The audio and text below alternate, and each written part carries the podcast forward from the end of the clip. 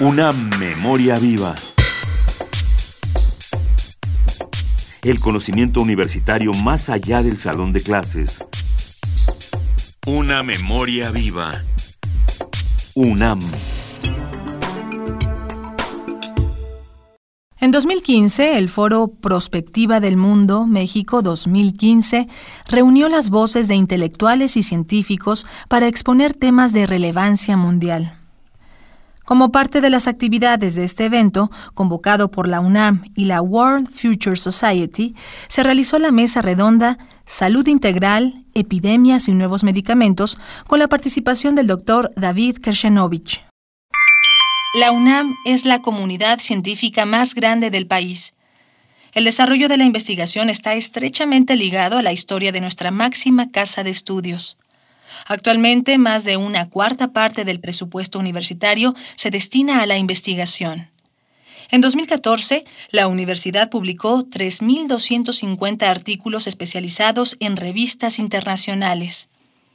Día con día, más de 4.000 investigadores de la UNAM generan nuevos conocimientos que contribuyen con el bienestar social. Sobre la importancia del apoyo a la investigación para prevenir problemas de salud pública, nos habla el doctor David Kershenovich. El paciente tiene derechos y obligaciones que son independientes de sus posibilidades de acceso a tratamiento fundamentalmente este determinado por razones económicas. El paciente tiene derecho a saber que está enfermo. No podemos dejar de investigar la enfermedad basados en la posibilidad o no de acceso a tratamiento. El paciente debe de conocer las consecuencias de su padecimiento, pero también tiene obligaciones de proteger a su núcleo cercano, a su núcleo familiar, para prevenir la aparición o la transmisión de su enfermedad. Insisto, todo ello independientemente de que pueda o no acceder al tratamiento correspondiente. De nuevo, pongo un ejemplo en el caso de la hepatitis C, en que el alto costo de los medicamentos no excluye la necesidad de investigar esta enfermedad en presencia de factores de riesgo como sería el más común haber recibido una transfusión sanguínea años atrás.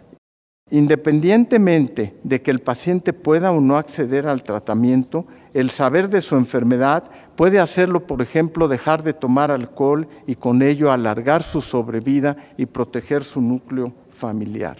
La industria farmacéutica claramente tiene un interés económico en el desarrollo de los nuevos tratamientos. La responsabilidad de los gobiernos es encontrar formas que permitan el acceso equitativo a los nuevos tratamientos. David Kashenovich es egresado de la Facultad de Medicina de la UNAM. Cursó estudios de posgrado en Londres, Inglaterra.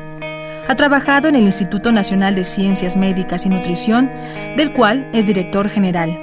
Actualmente es consejero de la Comisión Nacional de Arbitraje Médico. Una memoria viva. El conocimiento universitario más allá del salón de clases. Una memoria viva. UNAM.